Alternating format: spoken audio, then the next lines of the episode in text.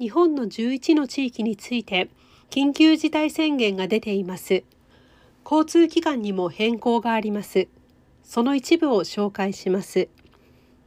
緊急事態宣言の期間は、インターネットや時刻表に載っている時刻とは違う場合があります。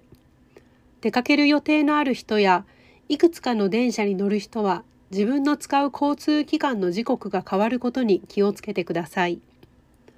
新幹線、特急電車、飛行機について、東海道新幹線は1日を通して約10%数が少なくなります。成田空港に行く成田エクスプレスや関西国際空港に行く特急はるか地域を越えて走るいくつかの特急電車も本数が少なくなります。観光客向けの特別な電車は走らせることをお休みしたり本数が少なくなります。飛行機の本数は減ります。首都圏、東京、神奈川、埼玉、千葉、栃木について1月20日から終電の時刻が早くなります。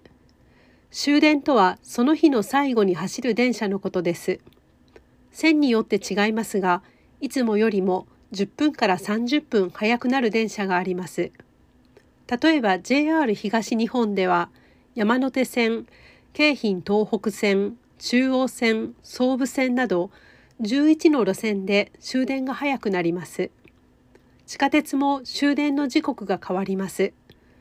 その他たくさんの電車について変わることがあります。関西エリア、大阪、京都、兵庫について電車の本数が少なくなります。例えば大阪の地下鉄では夜遅い時間に走る電車の本数が少なくなります。他の地域でも電車の本数が少なくなったり、特別なスケジュールで走ることがあります。バスについてはよく分かっていません。